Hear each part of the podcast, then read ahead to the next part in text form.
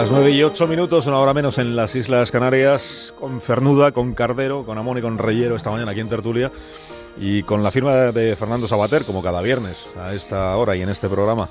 Fernando, buenos días. Hola, buenos días, Carlos, buenos días a todos. Eh, hoy, quisiera mm, llamar la atención sobre, eh, bueno, yo creo que sea, es bastante claro que se aproxima eh, el final, digamos, oficial de ETA.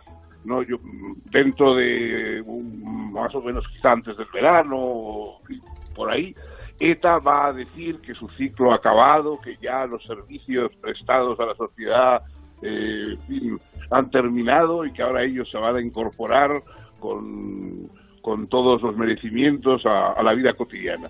Y, esto pues va a ser muy celebrado probablemente bueno, y es algo a celebrar, desde luego, el hecho de que la violencia cese ya definitivamente, pero claro, no deja de ser inquietante el hecho de que eso se vaya a hacer al precio de que ETA se convierta en una institución casi benéfica, porque ha cesado en su violencia. Los recibimientos que ha habido últimamente a etarras, eh, en enero, a final de enero, en Gastelu, eh, pues dos docenas de niños bailando una rescue en honor al que fue eh, jefe de explosivos de ETA, que ha salido de la cárcel también hace poco. Hace cuatro o cinco días en Nandoain, un recibimiento a los dos etarras que chivaron, digamos, los movimientos de Joseba Pagaza y facilitaron su asesinato.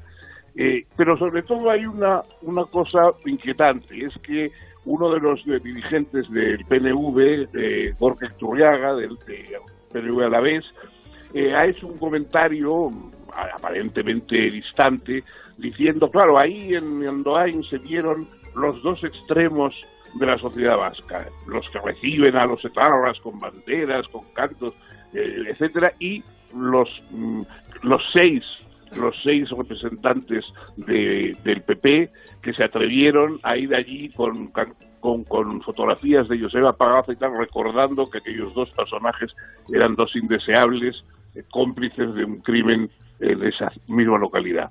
Y, y, claro, son los dos extremos de la, de, la, de la sociedad vasca, no hacen ningún favor a la paz. Eso esto da una idea de lo que se prepara de alguna forma un poco como, como futuro en esa, en esa en ese final de ETA. Eh, van a quedar descartados los extremos. Y los extremos son, por una parte, la propia ETA y por otra parte, la gente que se ha opuesto a ETA y, sobre todo, la que sigue de alguna manera recordando lo que ETA hizo. Porque mm, el problema es que ETA quiere retirarse de la, de la lucha armada y también retirarse de la memoria y retirarse de, digamos, de las responsabilidades de lo que la lucha armada ha incluido. Y eso eh, puede ser, y seguro que va a ser facilitado o apoyado por el PNV. Yo creo que es algo que debemos estar previendo, se está viendo, pero debemos estar prevenidos ante, ante eso que va, que va a ocurrir, yo creo, pues eh, dentro de unos pocos meses.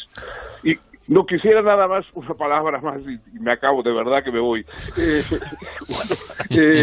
es una palabra de recuerdo a, a Antonio Fraguas por eh, cuando ha muerto Forges, amigo de tantos, eh, muchos de los que éramos de su propia generación, como yo mismo, eh, nos hemos dado cuenta de que, en cierta forma, los humoristas han sido los que han marcado nuestra biografía. Es decir, para mí, mi biografía está ligada a Forges mucho más que a otras cosas quizá aparentemente más trascendentes y más sublimes. Y la desaparición de Forges nos deja en un mundo más ajeno, más extraño. Ahora, a partir de ahora, muchos nos vamos a encontrar, digamos, más raros en el mundo porque ya no está el Forges que nos lo hacía familiar. Cuenta con muchas gracias José María Íñigo que él estaba haciendo un programa en, televisión cuando Forges era uno de los técnicos del control de realización, era mezclador de, imágenes y que entonces una vez le dijo Íñigo a, Forges que le veía que a la vez que estaba haciendo su trabajo estaba dibujando cositas en un papel. Y entonces le dijo Íñigo, vamos a ver, ¿quieres dedicarte a lo que te tienes que dedicar, que es a mezclar bien las imágenes y dejar de una vez esos dibujitos que haces? Y Forges le dijo, es que me lo paso muy bien haciendo de los dibujitos.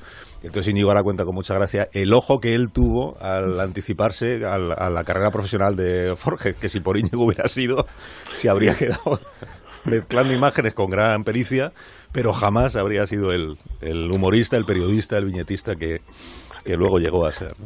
Él se lo ha pasado muy bien haciendo los dibujitos y nosotros nos hemos pasado muy bien viéndolos. Fernando, como siempre, gracias y cuídate mucho. Gracias a vosotros. Gracias,